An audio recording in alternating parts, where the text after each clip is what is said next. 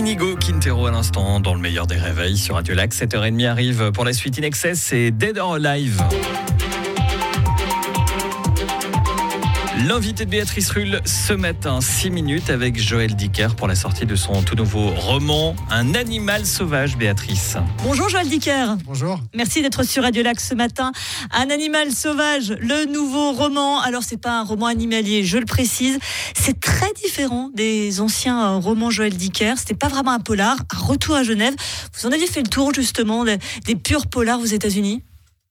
Je ne sais pas, est-ce que c'est différent Oui, comme le sont tous mes livres, et en même temps, est-ce qu'on euh, on ne retrouve pas dedans euh, toute une forme de tension qu'il y avait dans les précédents C'est une vraie question parce que je ne sais pas très bien. Je me pose toujours la question quand un livre est fini de ce que j'ai voulu faire, et je crois que je me rends compte que euh, quelques temps, une fois que le livre passe, qu'il passe entre les mains, que j'ai des retours, que j'en parle, c'est là vraiment où je me, je me rends compte de ce qu'est ce livre vraiment. Et euh, c'est pour ça que ça m'interpelle et que ça m'intéresse. Est-ce que j'en avais marre des États-Unis? Je ne sais pas. Est-ce que j'avais envie de parler de Genève? Oui.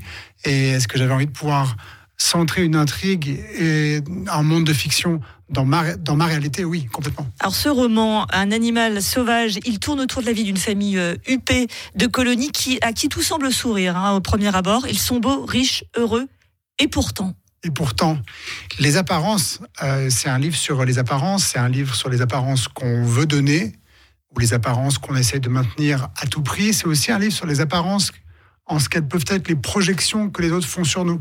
Euh, c'est un couple qui semble parfait, extraordinaire, où tout va bien. En même temps, c'est pas eux qui le disent ou ils le montrent pas comme ça. C'est comme ça qu'on les perçoit. Parce que c'est un livre aussi où tout le monde est observé, tout le monde est observateur, tout le monde est voyeur. Ce que j'allais vous dire, vous, vous plaisez à nous mettre dans ce rôle de voyeur? Ben, on est voyeur parce que c'est un livre à la troisième personne. Donc on a un narrateur omniscient qui place le lecteur lui-même dans le rôle de celui ou de celle qui a toutes, les, toutes les clés. Et euh, le lecteur, quand on lit un livre comme ça et qu'on est euh, qu'on n'a pas un jeu, hein, qu'on a des personnages qui qu'on voit à travers une vitre ou à travers leur propre vie, à travers ce prisme-là, on est voyeur. C'est comme ça que ça commence.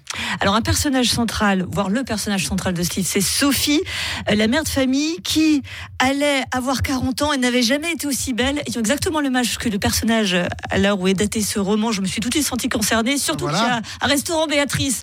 Donc ça fait beaucoup de clins d'œil de votre part. non, plus sérieusement, encore une femme centrale dans votre euh, roman, une femme plus que fatale, on va le dire. Plus que fatale, parce que surtout dans ce qu'elle évoque chez les autres. C'est une femme surtout qui centralise, pas tant parce qu'elle est, et surtout qu'on la découvre et on la rencontre, j'en dis pas trop évident, mais ce qui était intéressant avec ce personnage, c'est qu'elle va créer par elle-même elle va renvoyer plutôt parce qu'elle est ou pour ce qu'on croit qu'elle est euh, des images de chacun. On va se sentir moins bien qu'elle, ou mieux qu'elle, ou différent. Et elle va créer avec son mari, ses voisins, ses amis, les gens proches, des rapports conflictuels malgré elle. C'est un peu ça, elle est le, elle est l'élément central euh, qui va déclencher chez les autres personnages euh, des réactions très fortes, mais pas par rapport à ce qu'elle est, plutôt par rapport à ce que eux ne sont pas. Est-ce que vous, vous aimez cette image que vous vous renvoyez, la jalousie peut-être que vous pouvez susciter? Alors moi, je suis quelqu'un de très jaloux. Euh, j'ai beaucoup de défauts dont une impatience terrible, une jalousie atroce. Mais la jalousie est un bon défaut, je crois, si on a fait quelque chose de bien. Jalousie sur tous les plans? Mais la jalousie, même pour celui qui me dépasse quand je cours à pied et que je vois que quelqu'un court plus vite que moi, ça m'énerve. Ne dépassez pas et... quand il court. Non, mais ce que je veux dire, c'est que tous ces sentiments-là, et c'est le thème du livre, hein, c'est bien que vous parliez un peu de ça, pas tant la jalousie ou peut-être, mais tous ces thèmes-là qui sont... L'envie, est tout. L'envie, de réussir, l'envie de plaire. Aussi, mais le thème de ce livre, au fond, c'est qu'on a des défauts, qui sont des défauts qui font qu'on est ce qu'on est. Et il faut vivre avec, il faut en faire quelque chose de bien pour nous. Être jaloux, c'est très bien, c'est pas très grave. Mais faisons euh, de ce sentiment quelque chose qui nous pousse, qui nous motive, qui nous encourage, qui nous sort, qui nous pousse vers quelque, vers quelque chose d'autre, plutôt que quelque chose qui nous, brûle, qui nous consume, qui nous rend mauvais. Euh, c'est ça qui est important. C'est pas ce qu'on a tous le droit de sentir ce qu'on ressent. On a le droit d'être comme on est. On a le droit d'être triste, pas content, jaloux, envieux, euh, un peu méchant, un peu mesquin. On peut tout faire. On peut tout être. C'est ça le postulat.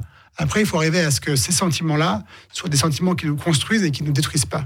Vous évoquiez tout à l'heure nos rapports aux réseaux sociaux. Vous êtes très actif sur euh, les réseaux sociaux. Euh, vous donnez des conseils sur comment on écrit, euh, montrer des, photos de l'imprimerie de, ce livre.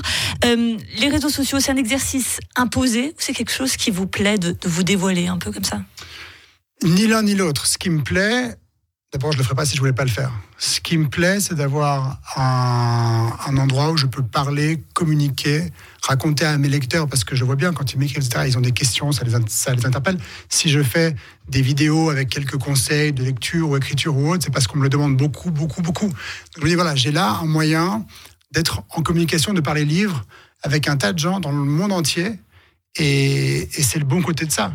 Après, j'ai aussi cette conviction qu'il faut aller parler aux gens qui ne lisent pas encore, qu'il faut aller sortir les gens là où ils se trouvent et leur dire mais lisez aussi.